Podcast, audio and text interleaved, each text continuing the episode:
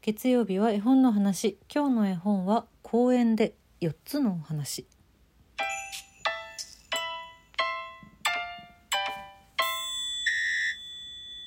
本日は評論者から出版されています。公園で4つのお話という絵本のお話です。こちらはアンソニー・ブラウン作久山太一さん役。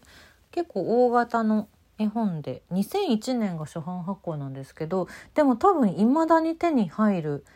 結構なんでしょう。長いことベストセラーでもある絵本なのではないかなと思っています。これねすっごい面白いんですよ。読むたびにたくさんの新しい発見のある絵本なので是非あのお子さんと一緒に大人が読んだらいいんじゃないかなと思ってて。えっとねなんだろうな。子どもの視点の方が見つけやすい発見もたくさんあるし大人がなんか一緒に読むことでこの本の内容の深みもすごくわかるし、うん、なんかねそう違う年代の2人で一緒に読んだらよりいろいろ楽しめる方あの楽しめる視点がいっぱい見つかるんじゃないかなと私は個人的に思っております。うん、えっ、ー、とどこから話そうかなこれね。本当にね何だろう。楽しい要素がすごいたくさんあるんですよ。ちょっと12分じゃ収まりきらないぐらいあるんですけれどもできる限りご紹介していきたいなと思ってるんですが、まあ、まず表紙をね。表紙をちょっと紹介しますと赤い茂み茂み赤い葉っぱにすごいが茂っている並木道なのかな、まあ、これ公園の中なんですけど、うん、あの赤い葉っぱがうわーってなってる並木道の道の真ん中で男の子が女の子に赤いお花を渡しているというでその横の方で2匹の犬がキャキャッと遊んでいるっていうそういう表紙になっています。でそこに赤い茂みの中に白抜きでタイトル「公園で4つのお話」っていうタイトルが載っているというこういう表紙なんですけどこのね「ことおとえとん」公園公園ひらがなね「ことう」と「え」と「ん」のフォントが違うんですよ。うん、これがねそのこれから始まる4つのお話っていうのにもあのなんていうの反映されていて、うん、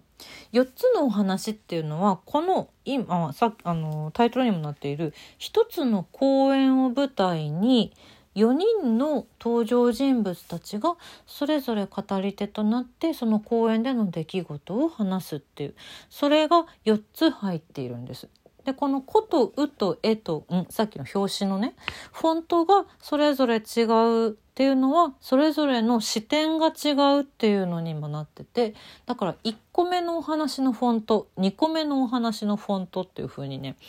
それぞれそこでも変化がつけられているっていうそれもあこれはね大人が気づきやすいのかなもしかしたらね。そうでなんかそれもちゃんと そのそれぞれのお話のあの主人公というか語り手の雰囲気にもちゃんと合ったフォントが当てられていてああいいねいいね素敵だね好きだねそういうのって私はすごい思ってしまうんですけれども。うんこの作者のアンソニー・ブラウンさんっていうのはイギリスの児童文学作家さんなんですけどこの人はゴリラをモチーフにした絵本をすごくたくさん書いておりましてゴリラがお好きなのかな？確かどうやら。うんこの4つのお話っていうのの、えっと、語り手4人もゴリラの形をしています。ゴリラの形っていう言い方もちょっとあれですけどゴリラです。はい。でそれに関しては特に深い説明詳しい説明などはありませんがゴリラなんだなと思って 読んでいただければいいかなと思っております。一つの公演を舞台に4人の人たちが話をする。で、えー、同じ時間をのその公演で同じ時間を過ごした4人のお話という構成なんです。えなんですがまあ、だからすごいシンプルなお話ではあるんですけれどもこのシンプルの中にたくさんの仕掛けとか遊び心が満載に詰まっていてそれは、うんと、絵の仕掛けもあるしそれぞれのえーと、語り手たちの感情の中での仕掛けもあるし本当に文字で読んでも絵をずっと見ていてもどっちもそれぞれすごく発見が多いっていうひたすら発見が多いびっくりするぐらいつなんか詰まっていて私も多分未だに気づけていない発見はあるのではなかろうかと思うぐらい、うん、読むたびに新しいの見つかるんですよ。それがねすごい面白いのよね。うん、同じ時間の公演ではあるんですけれども、まあ、まず一個大きなどういう仕掛けよ仕掛けってさって思うので一つ大きく分かりやすい仕掛けのお話をすると、えっと、このね4人の心情っていうのが季節や背景の変化としても書き分けられていますと書いてあります。そうなんです同じ時間過ごした4人のはずなんですけど4つのお話の絵を見ると春夏秋冬四季に分かれて見えるんです。公園だからさたくさん木が茂っていたりとかさ茂みがあったりとかさするじゃない？その木が紅葉している時とお花で満開の時と完全に枯れ葉の時と緑生い茂っている時。そう。4人は同じ時間を過ごしているんだけれどもそのそれぞれの登場人物たち語り手たちの心情に合わせて季節の風景が変わっています。具体的に言うと1個目が秋。秋から始まって秋冬春夏という風になってるんですね。うん、で秋の登場人物は、えーと、大人のこれは傲慢な婦人婦人ご婦人ですね。ご婦人はねすごくねなんだろう多分お金持ちなんだよね。でなんかなんかちょっとねプンプンしてる。怒ってるんですよ。そんな婦人の風景は秋で描かれている。で次の2つ目のお話は失意の男。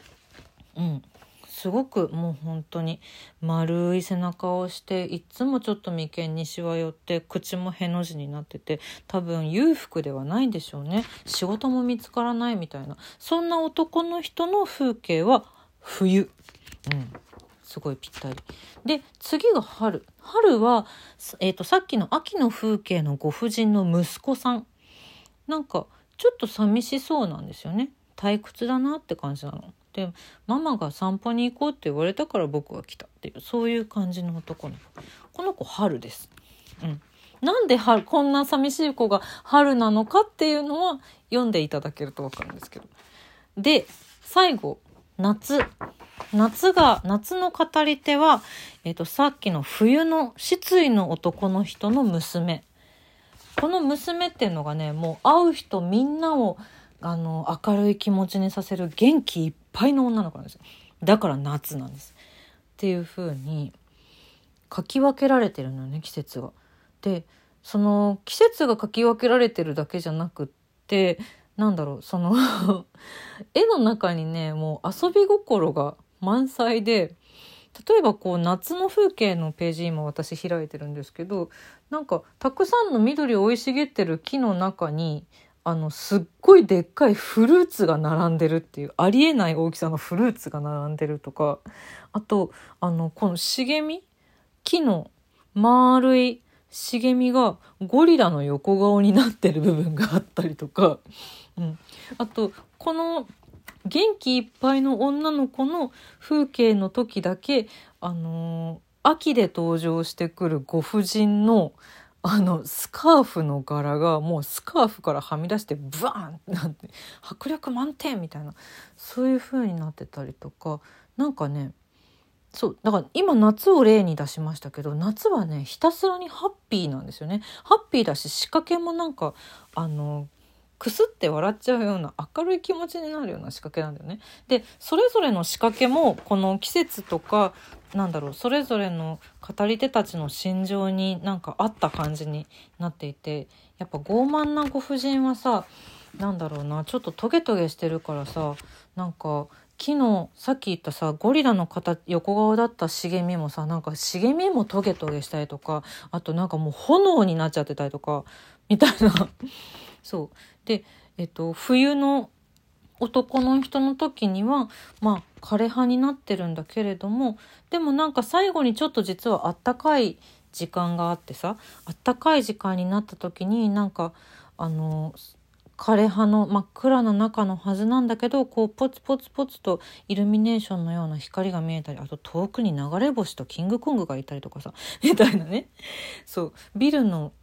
あのー、窓の明かりもハートや星が混ざったカラフルなものになっていたりとかね。その行きよりも帰りの風景がちょっとあったかくなってるとかって。これは心情がそのまま背景に現れてるとこだよね。みたいなね。そう。あと、えっと、2匹の犬が出てくるんですけどこの2匹の犬に対する